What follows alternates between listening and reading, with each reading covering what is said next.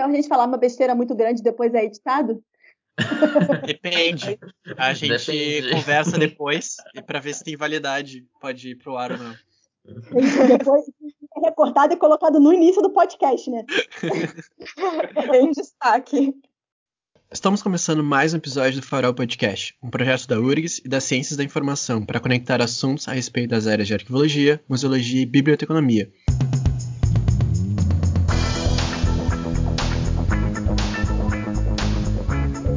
Eu sou o Lucas, aluno de arquivologia e sou um dos apresentadores desse podcast. Eu sou a Gabriela, aluna de biblioteconomia.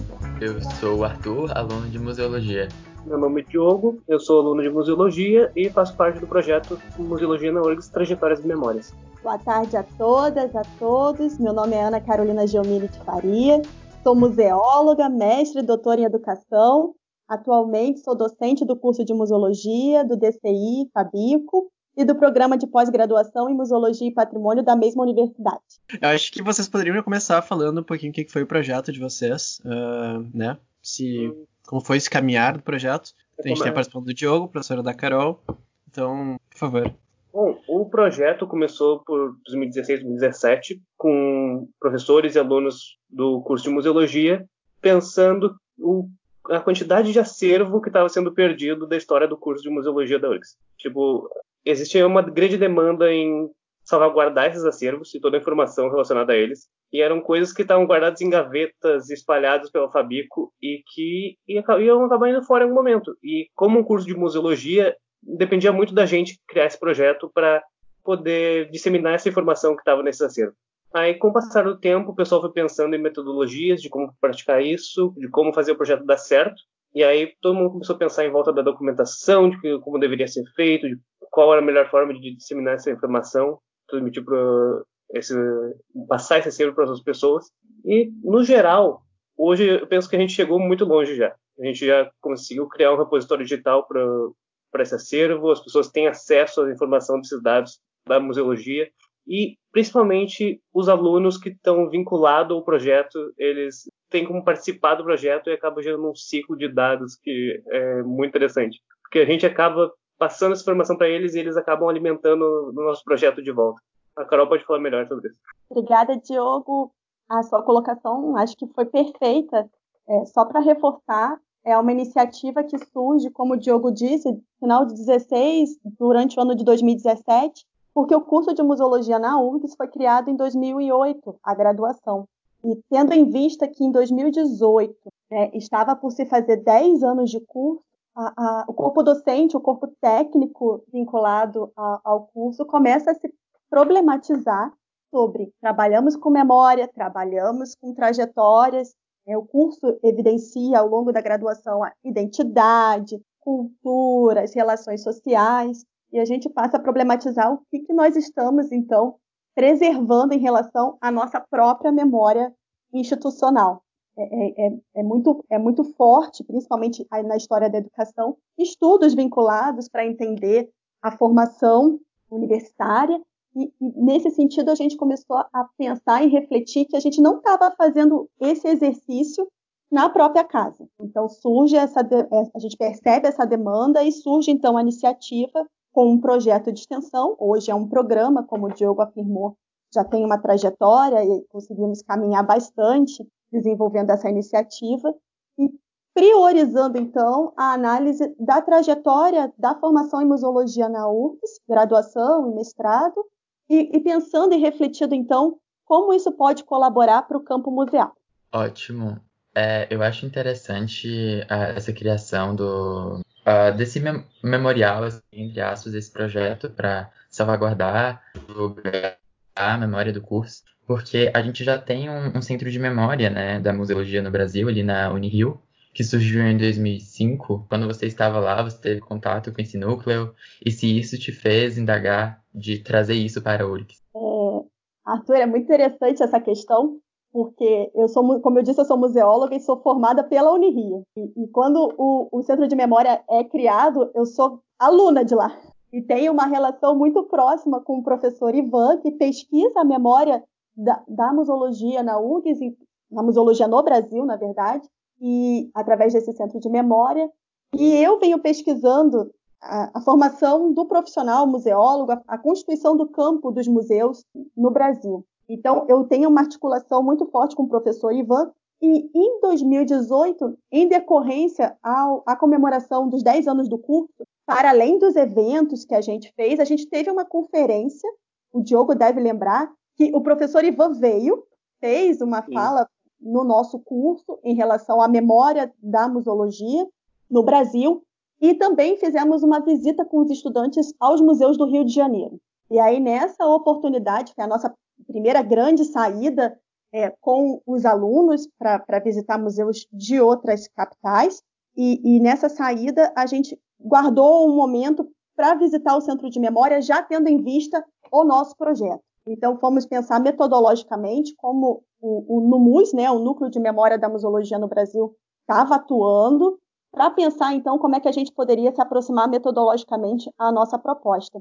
É importante também salientar que a gente teve uma forte relação com o CEMI, que é o Centro de Memória do Esporte da URGS, que também atua bastante, principalmente na questão da história oral, e também possibilitou a gente pensar em metodologias a serem aplicadas no nosso trabalho. É, o SEMI, nós temos utilizado eles como exemplo de documentação, de como fazer, como integrar acervo ao acervo doado ao nosso acervo, então eles têm uma, uma base bem forte para a gente se basear.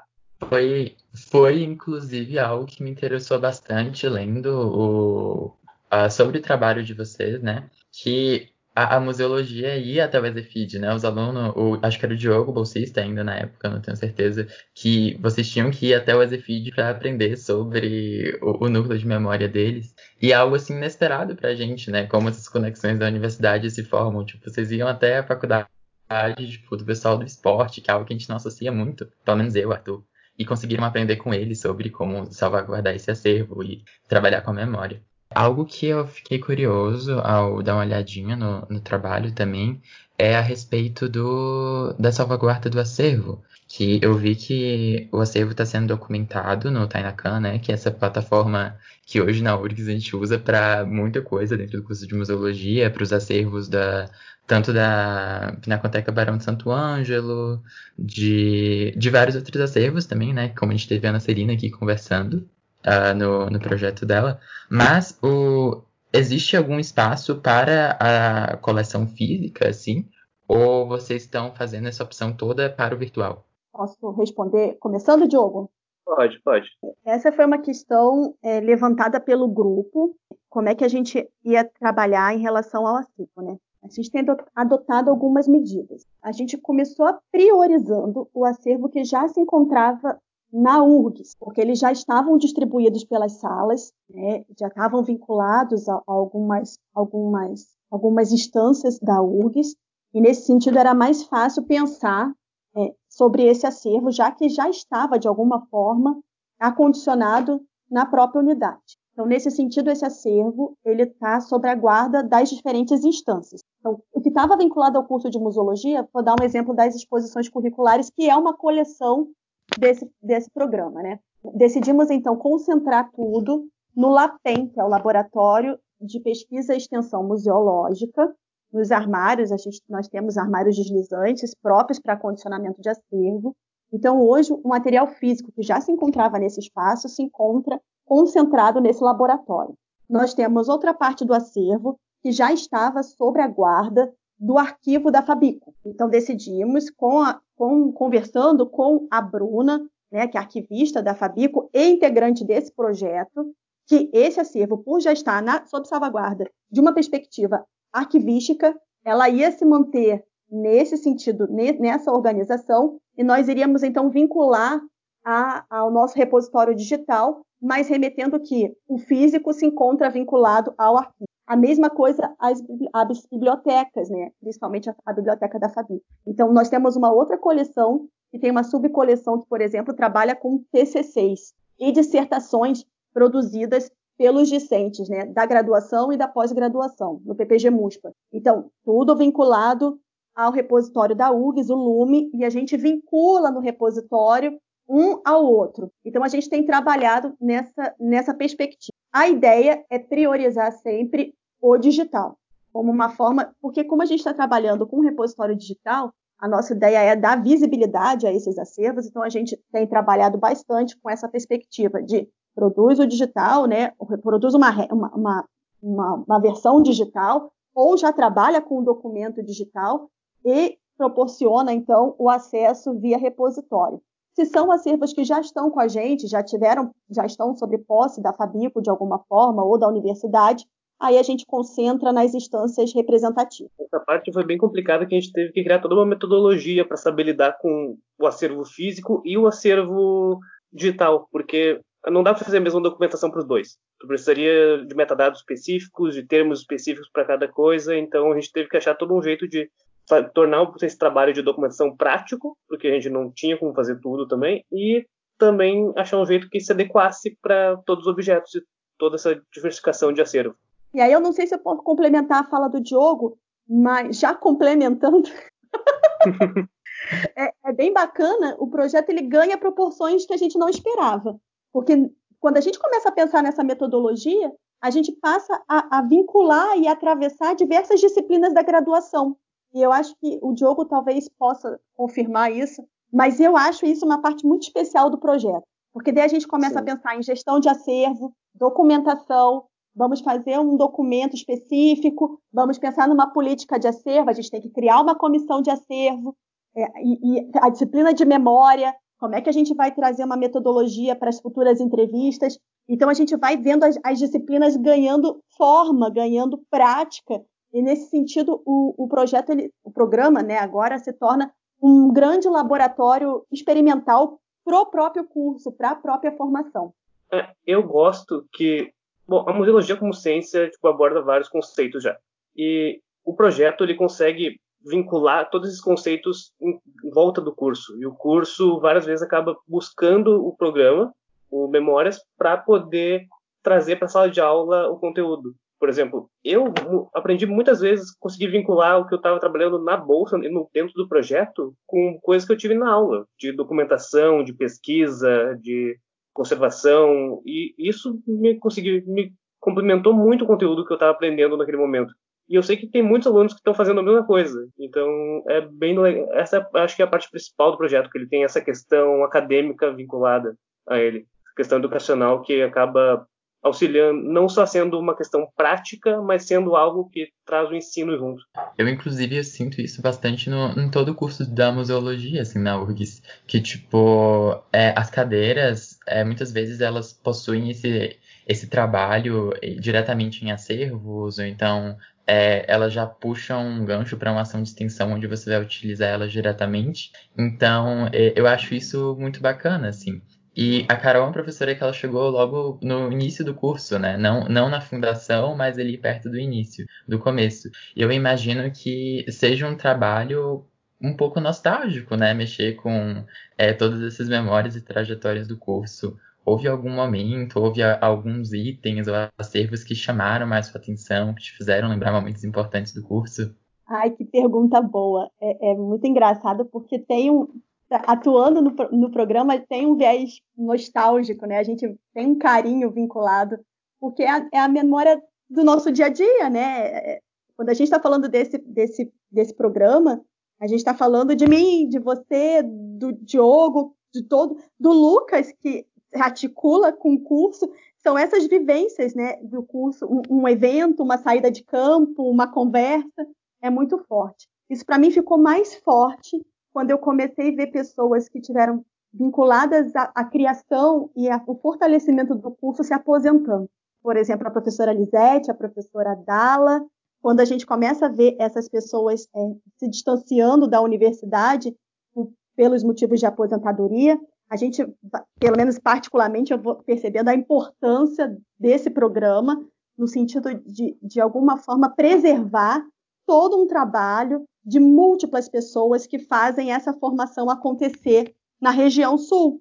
Então, para mim, isso fica muito forte. Poder preservar os resultados das suas pesquisas, dos seus projetos de extensão, das, dos seus vínculos. Isso, para mim, é uma coisa que marca muito nesse programa. Perceber que, na verdade, a gente está falando de objetos, mas, no fundo, no fundo, a gente está falando de pessoas, né? do, do nosso cotidiano, das nossas relações. Eu acho que essa é a beleza do programa né? a gente perceber o quanto a gente está caminhando. Dez anos se passaram e daqui a pouco serão 50, daqui a pouco serão 80. A gente já vê, por exemplo, o curso de biblioteconomia fazendo aniversário e a gente vai olhando as datas e vai pensando, nossa, como o tempo passa, né? como a gente passa também vinculado a, a, a esse curso e, e, a gente vai percebendo a necessidade de fazer um, um projeto desse, não só no sentido nostálgico, mas também para problematizar o próprio curso, né? Uma oportunidade de problematizar a própria formação. Um espanto meu foi quando a gente encontrou um pré-projeto do curso na década de 90,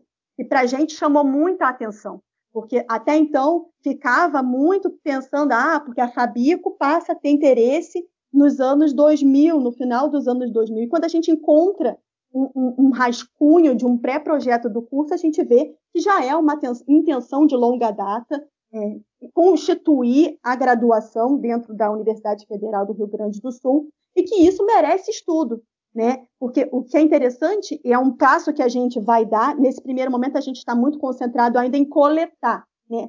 sistematizar a coleta e a difusão. Mas um segundo passo importante desse programa é realmente implementar uma pesquisa reflexiva, crítica sobre o acervo que a gente conseguiu constituir. Então, pensar ao longo de 10, 15 anos, o que, que mudou, na, por exemplo, na grade curricular? Que formação é essa que vai se aprimorando? Que profissional é esse que a gente está entregando né, para o campo do Rio Grande do Sul, para o Brasil? Então, são oportunidades e links interessantes para se problematizar. Isso já tem sido feito, principalmente nas exposições curriculares, e para nossa grande alegria, a gente vê como tem uma inserção social, um viés problematizador te nas temáticas vinculadas às exposições curriculares e que rende muita pesquisa, muita análise, vai dar muito caldo ainda. Eu gostava muito de, enquanto estava eu e os outros fazendo documentação do acervo de, das coleções, é, da exposição curricular, a gente tinha uma dúvida sobre, ah, esse marca-página aqui saiu da onde? Aí tinha que perguntar para a Carol, justamente porque ela estava lá ajudando a fazer, e ela contava, ah, da primeira exposição, aconteceu tal coisa, ah, foi horrível para criar isso aí, deu um trabalho. Tipo, é, foi, era a parte divertida que tinha fazer essa documentação. É, é muito interessante saber a história de tudo que estava acontecendo e como as exposições mudaram também, porque a gente vê o aprimoramento de cada, de cada exposição e cada vez o pessoal vai evoluindo mais. E aí são as pessoas, né? As pessoas que fizeram isso. Né? É muito legal, é muito legal saber essa parte. Uh, não, esse processo nostálgico de rememoração né, da, da história do curso, eu, eu agora tô meio que pensando alto aqui enquanto a Carol tava falando, é uh, como nossos cursos, uh, por exemplo, da arqueologia tem 21 anos, da Bíblia eu vou ficar devendo, a Gabriela, se souber quantos anos o curso tem, me ajuda. Mas todo esse processo de, de criação uh, essa. Bem, hoje a gente está dentro de um podcast que tem as três áreas envolvidas, né? Daqui a pouco, a partir de um projeto da museologia, não daria para fazer, uh, por exemplo, projetos para os três cursos, pensando nessa preservação, nessa memória institucional dos cursos, do que, que a gente produz dentro e o que, que vai ser pesquisado lá para frente? Acho que isso é muito importante para a gente como profissional que está se formando hoje. Não sei se foi uma pergunta, não foi. Foi um pensamento alto. Mas posso responder? Pode, tranquilo. Essa provocação é ótima, Lucas. Assim, posso te, o que eu posso te entregar em relação a ela é que a Fabico também faz aniversário anualmente, né? Óbvio. e o tempo está passando. E, e, e, isso também, e isso fica muito forte, porque se a gente está falando de um curso, na verdade, quando a gente projeta para seis graduações, três pós-graduações, todos os laboratórios, é muita história vinculada à, àquela unidade. Então, tem sim, tem, tem se formado um, uma comissão grande envolvendo os três cursos da ciência da informação para problematizar uma política, mas aí seria mais em nível de política, uma política comum que os cursos adotariam, laboratórios, quem tivesse interesse, para implementar então os seus projetos, os seus programas. Isso está em desenvolvimento. Agora teve por causa da pandemia, todo um processo de, de, de diminuição desses encontros, né? Um processo faz parte, vamos retomar, mas é, é, algo que já está sendo pensado, né? principalmente quando a, a, a, Fabico faz datas redondas, né? É muito comum, né? Quando se faz data redonda, vem esse exercício de rememoração, né? Então, tem, tem, sim se criado uma política, se pensado uma política nesse sentido para a unidade. Só corrigindo aqui a informação, uh, quase 50 anos é a Fabico, que tem, tem 48. O curso de biblioteconomia tem 73. Pouquinho, é pouquinho. tá jovem ainda. Só para complementar, Gabriela, o que é interessante, né? Porque a gente pensa 73 anos e passa rápido.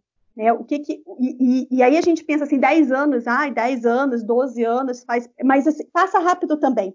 Então a gente decidiu, enquanto grupo, já começar esse exercício é, reflexivo, problematizador, vinculado às memórias e aos acervos vinculados ao curso, para daqui a 73 anos, né, quando a gente conseguir olhar isso, a gente já ter toda uma sistematização da produção do conhecimento vinculada ao ensino na UF. Claro, principalmente e, quando vocês foram os primeiros ainda estão aqui, né? É, é muito interessante porque a gente tem várias peças chaves nessa história que sabem de tudo ainda, né?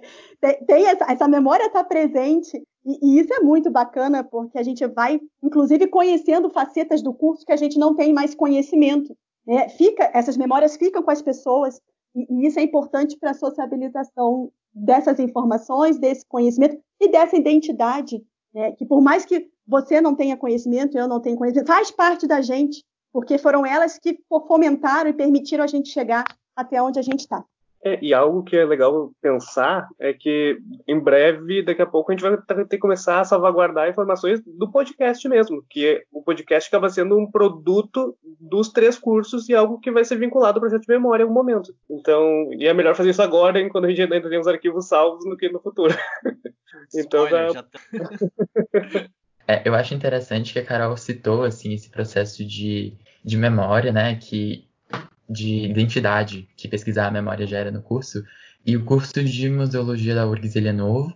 E, mas mesmo assim, por ser um departamento pequeno e por já ter e já por lidar com a memória do curso, por lidar com é, a memória da universidade, né, que é algo que a gente ouve bastante durante as aulas, a gente sente um, um, senso de comunidade muito grande dentro do curso. É, pelo menos digo eu, como aluno recém-chegado, assim, não tão recém-chegado mais. Mas, assim, eu percebi logo isso, porque por ser, um, além de ser um departamento pequeno, essa questão de trabalhar com a memória, e a memória traz muito da afetividade, né? A memória não é a história.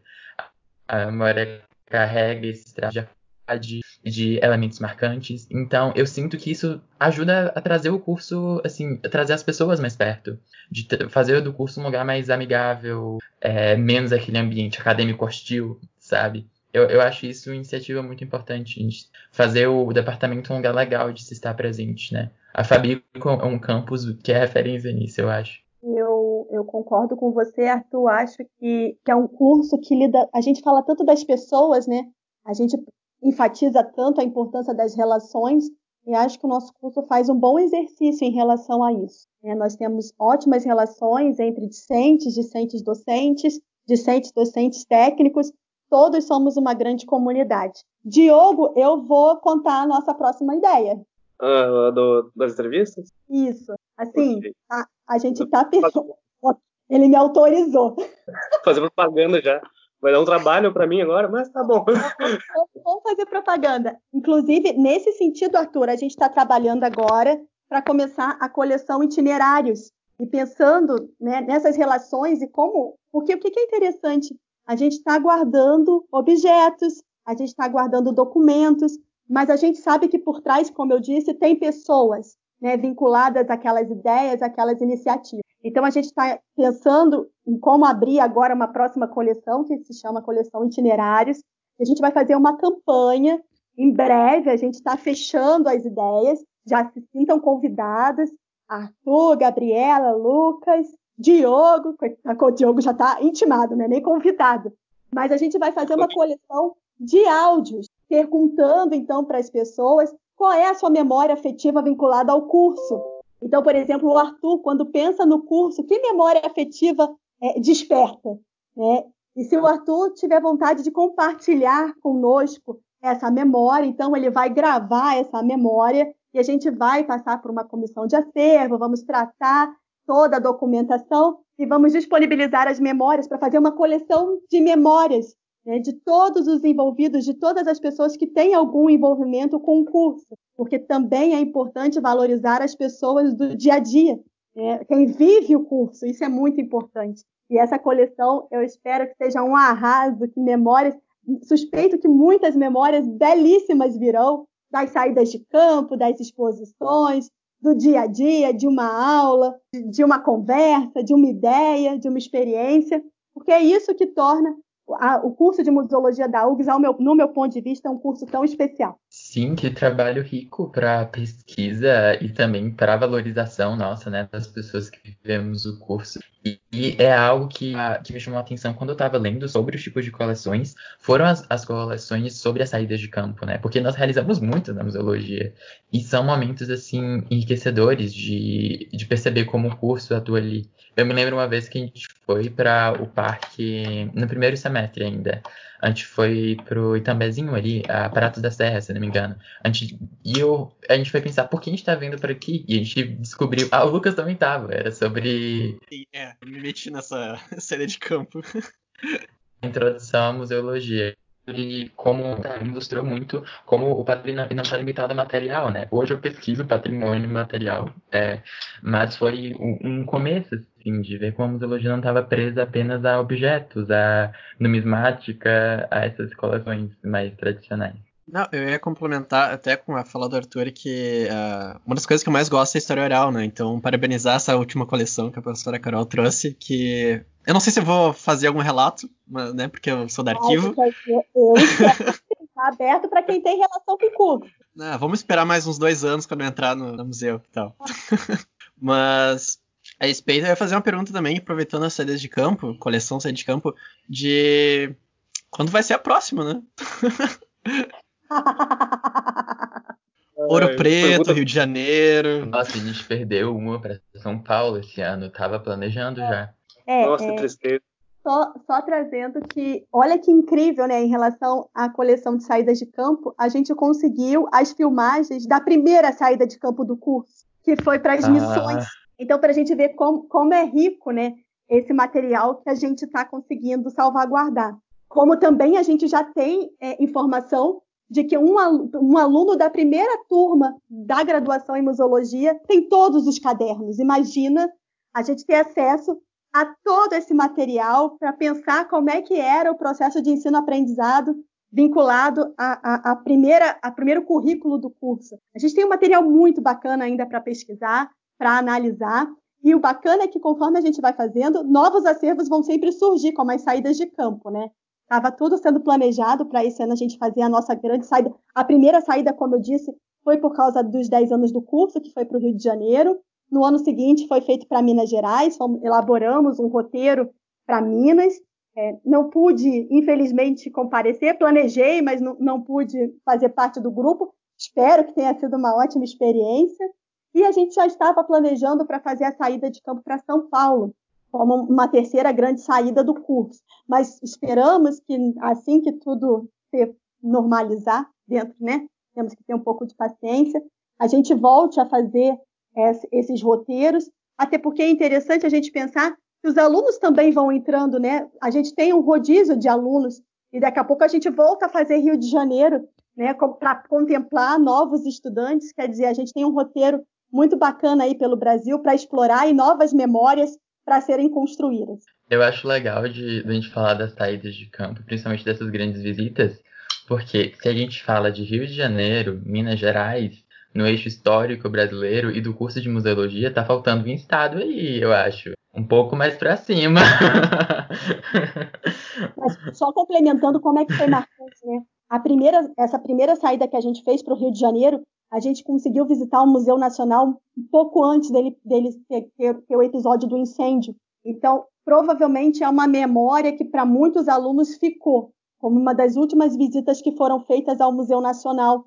Lembro que a gente ficou estarrecido assistindo o episódio do incêndio pela TV ao vivo e as nossas memórias foram. Eu me lembro que o grupo do WhatsApp da viagem ficou enlouquecido, porque todo mundo tinha acabado de visitar aquele espaço, todo mundo tinha memórias vívidas, muito próximas daquele episódio. Então, é como marca e como são oportunidades que a gente não pode deixar passar, né? Foi uma experiência muito marcante a visita ao Rio de Janeiro e a visita ao Museu Nacional. Sim, o interessante é que se tem uns registros também, né, das afetividades das pessoas, do, do museu, da, das, das salas que não existem mais, de parte do acervo. Eu acho que se torna enriquecedor esse projeto de resgate da memória. Claro, inclusive, não sei se vocês lembram, mas o próprio Museu Nacional depois fez uma campanha por fotos, materiais, e, e os nossos alunos é, passaram todo o material que a gente construiu visitando o Museu Nacional para esse projeto,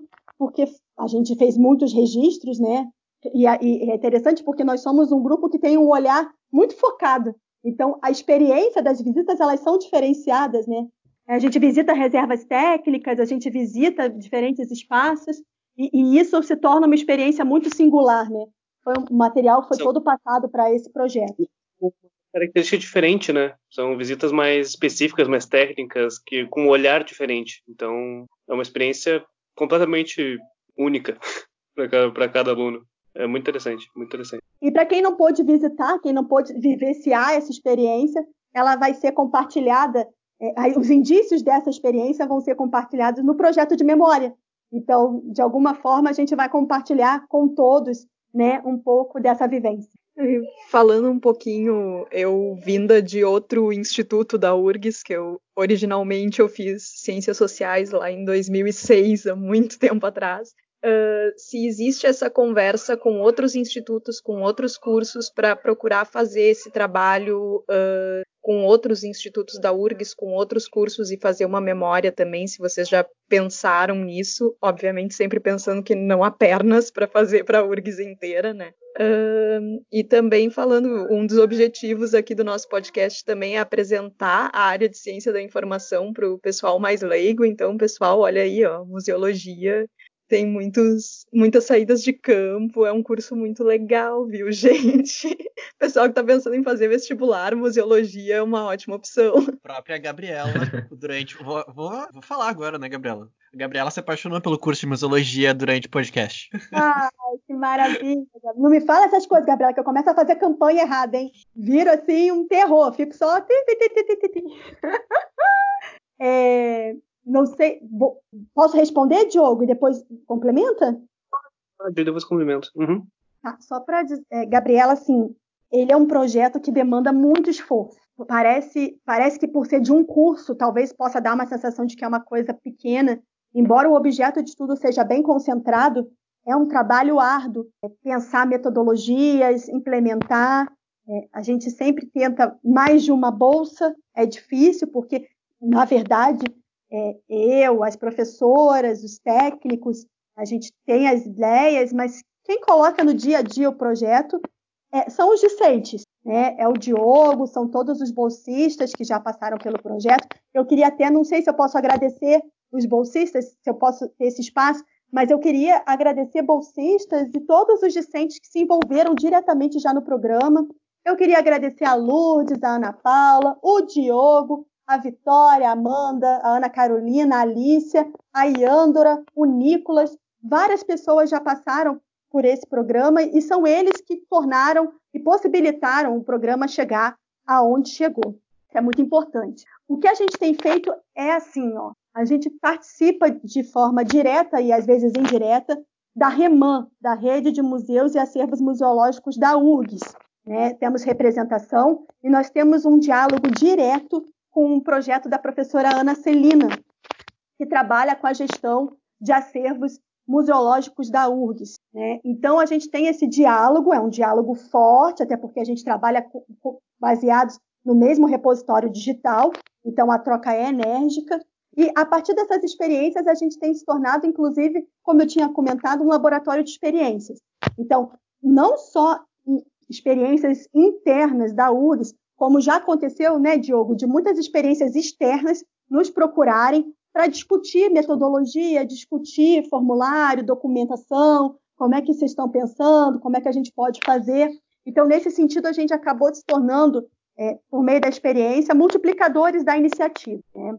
Mas estamos abertos a todas as possibilidades de articulação, estamos abertos aos discentes que quiserem se vincular ao programa. Né? Nós temos o que não nos falta é trabalho, então, temos muitas possibilidades ainda vinculadas a essa iniciativa.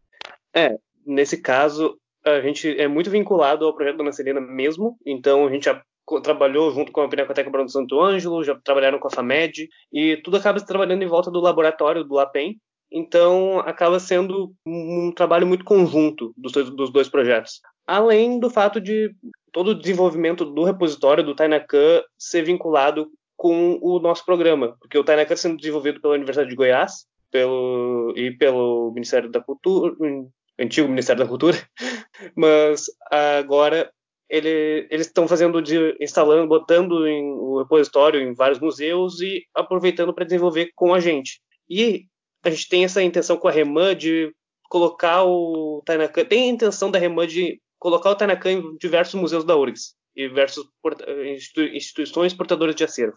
A gente não sabe como vai funcionar isso ainda, mas existe a ideia, existe a intenção, só que precisa de mão de obra.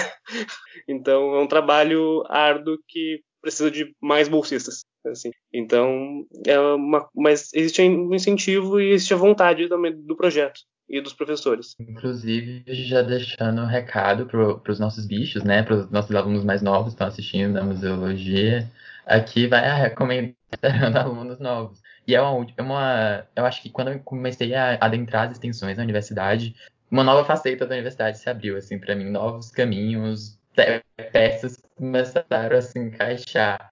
Porque realmente a extensão é colocar em prática o que você estuda, né? E não existe nada mais enriquecedor, principalmente no começo do curso, onde você vai estar sempre fazendo as conexões, o que você está aprendendo com o que você está praticando. Então, pessoal da, de 2020/1, fica a dica. Gente, a gente está batendo o nosso tempo aqui. Eu não sei se o Arthur tem mais alguma pergunta, ou o Lucas quer perguntar mais alguma coisa. ah, eu sempre tenho alguma coisinha no final. Pergunta. Porque a, conver a conversa vai indo e a gente se empolga, né? A gente não vê o tempo passar. Mas é uma pergunta mais descontraída, eu acho, mas a respeito das posições curriculares, de qual foi a favorita, ou não sei, vamos deixar com favorita. Polêmico, polêmico. É, gera audiência. Eu estou fazendo exposição curricular agora, é uma briga, é uma discussão, é complicado. Então, gente, olha, não, não, não sei se eu vou falar alguma coisa aqui. O jogo pode, o jogo pode sair, ele já deu uma justificativa. Senti que essa pergunta foi direcionada. Talvez. Olha, é difícil não, responder. Não precisa ser da URGS, eu acho. Ah, pode ser que foi a minha. a minha exposição curricular foi sobre cachaça. O pessoal lá da Unirio sabia aproveitar os temas. Brincadeiras à parte, embora isso não tenha sido brincadeira, realmente foi o tema da minha exposição curricular. É... Assim. Eu só estou vendo propagandas do curso de museologia. Esse episódio é uma propaganda escancarada do curso. Não tem noção, a minha exposição curricular foi uma loucurada, porque a gente conseguiu patrocínio de várias cachaçarias. foi uma loucura a minha exposição. E aí, ai, gente, a minha exposição foi muito engraçada, porque a gente fez uma, uma, Um dos núcleos era uma mesa de bar. E aí foi muito interessante. E isso é um exemplo de como a, a museologia ela troca relação com vários cursos, né? O, o pessoal do curso de música da Unirio ia para o núcleo bar tocar música. Então era muito legal assim as relações e as articulações vinculadas a, a, pela exposição curricular. Vindo para a URGS é difícil responder, até porque teve exposições que eu tive um envolvimento muito mais profundo, sendo professora da disciplina. A gente acaba, nesse sentido, tendo uma, uma relação e uma entrega diferente. Mas, assim, não vou te dizer a que eu mais gostei, mas tive experiências fortes com algumas exposições. Uma delas foi a exposição Nós Podemos, a mulher da subversão à subversão. Nós podemos. Ai, Diogo, me, me ajuda? Nós podemos, a mulher da submissão à subversão.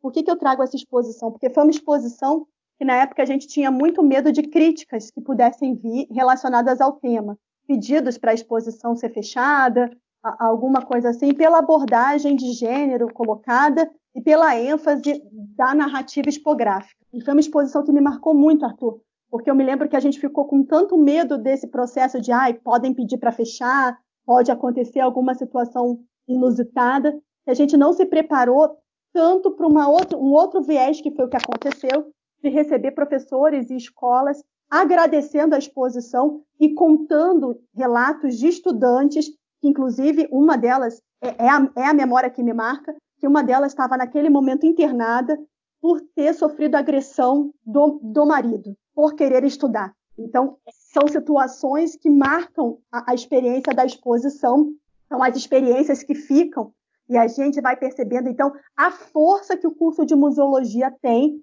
por exemplo, no momento em que ele constrói narrativas e coloca essa provocação para a sociedade. Né? A partir de uma exposição daquele, daquela temática, a gente conseguiu problematizar o papel da mulher na sociedade, a importância do estudo né, independente do gênero e como isso afeta ainda a sociedade brasileira e às vezes a gente não vai se dando conta no dia a dia. Né? Isso para a gente foi muito latente, o número de, a quantidade de relatos, a quantidade de informações que nos chegou pedindo telefone de disque denúncia, aonde as pessoas poderiam ir vinculadas à violência contra a mulher. Isso foi marcante para mim, foi uma experiência muito chocante no momento, mas depois eu acho que foi muito importante, impactante enquanto profissional, porque a gente vê a responsabilidade que a gente tem enquanto curso, enquanto profissional, frente à sociedade. Não sei se eu respondi como. Não foi tão polêmica, mas. Eu achei mas, uma resposta completa. Mas foi forte. É, São experiências que a gente não espera, e na hora que você está montando uma exposição e você recebe público e você tem esse tipo de retorno, as a, pessoas lhe agradecendo pela experiência proporcionada, isso é de uma força e de uma responsabilidade social muito grande. É, a gente. Algo que deixa claro para mim que exposições de fato mudam vidas, né? É, é, algo que você precisa daquela força que você acha naquela expografia, naquela informação, naquilo que aquela instituição está querendo comunicar.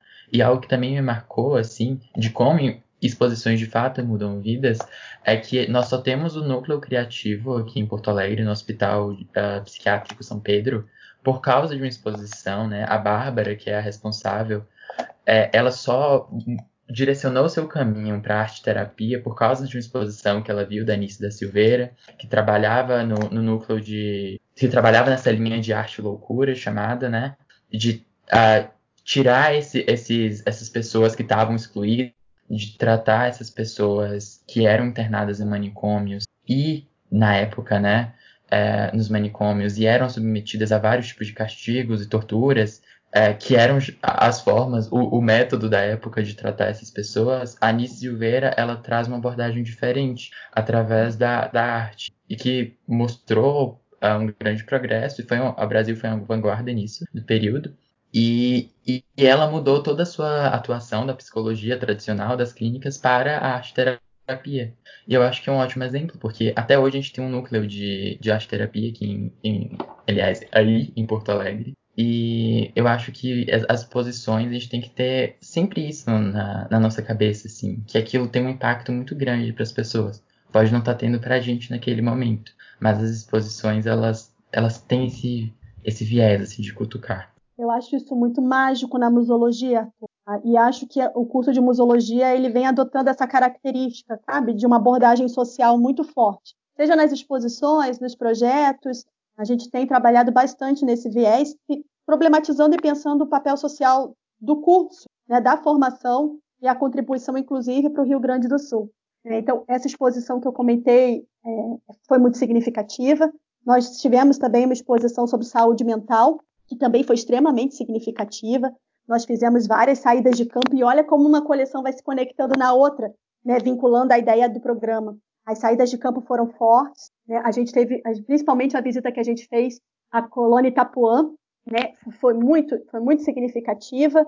E também tivemos a exposição Tic Tac nas cordas do tempo, em que a gente conseguiu ter uma ótima vivência com a comunidade indígena.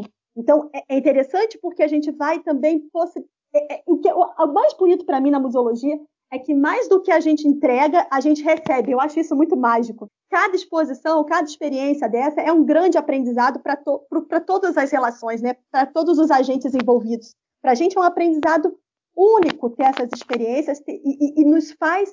Eu acredito que isso é importante para a formação do profissional museólogo, a sensibilidade, né? tornar um profissional sensível frente às demandas da, da sociedade. E acho que as exposições curriculares têm esse viés, têm essa abordagem, potencializa esse exercício, e por isso é a primeira coleção que a gente priorizou, porque tem muito material e é uma produção muito intensa nesse processo. Né? Então, ela gera muitos produtos para serem abordados, analisados, interpretados. Né? E, e, e é um exercício contínuo, como faz parte da graduação. Todo ano teremos, né, teoricamente, uma exposição. Então, a cada ano há uma problematização diferente para ser colocada frente à sociedade. E se você quiser conhecer uh, as exposições curriculares, visite o site da Museologia URGS, Trajetórias de Memórias. O repositório está lá e é só acessar. É, a gente sempre coloca esses links lá na, na, descrição do nosso episódio, tanto no Spotify quanto no nosso site também vai estar. Tá. E aproveitando, já queria pedir para vocês as indicações dos nossos convidados, para os nossos ouvintes, dicas culturais, séries, filmes, livros. Fiquem à vontade. Exposições. Exposições.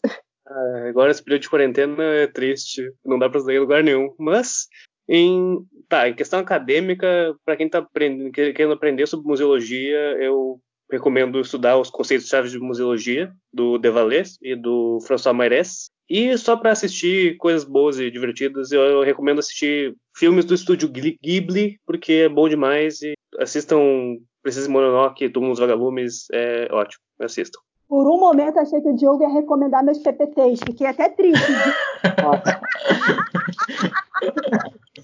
Brincadeira, é isso. Ótimas teses. A, a, minha indicação, na verdade, é uma indicação da professora Marlise, porque ela me indicou e eu achei bacana indicar também. É bacana que a gente, ainda com distanciamento, todo mundo está conectado e a gente vai trocando ideias e experiências.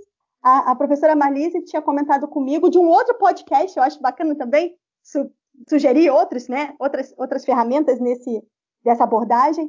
Então, ela, ela me sugeriu e eu achei muito bacana o projeto Museando, que são podcasts vinculados à museologia, e inclusive tem um podcast sobre memória, já que o nosso projeto trabalha, né, Museologia na URGS, Trajetórias e Memórias, tem, tem um podcast muito bacana sobre memória, e a minha sugestão é essa. Memória como resistência é um dos temas do, do projeto desse podcast. Então fica a minha sugestão, podcast Museando.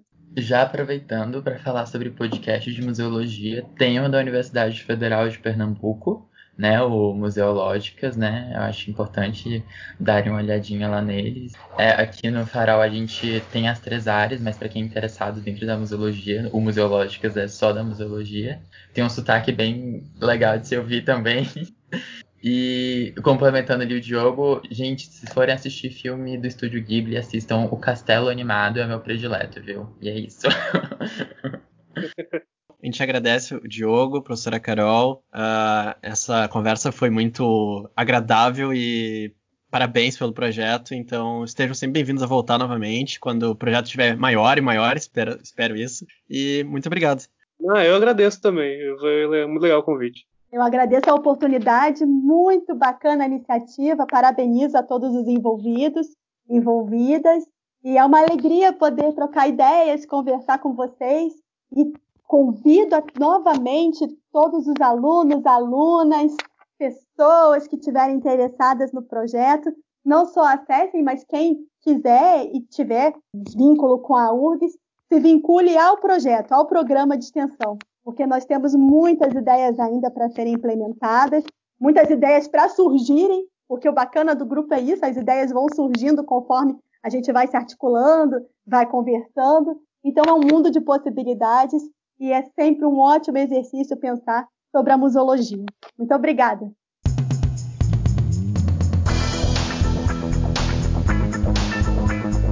Farol é uma iniciativa do Departamento de Ciência da Informação e do Centro Acadêmico de Biblioteconomia, Arquivologia e Museologia da Universidade Federal do Rio Grande do Sul. Você nos encontra em nosso site urgs.br/farol, no Instagram como farolci.urgs e no Twitter como farolci_urgs. Para sugerir temas e convidados, envie um e-mail para farol.urgs.br. URGS escreve UFRGS.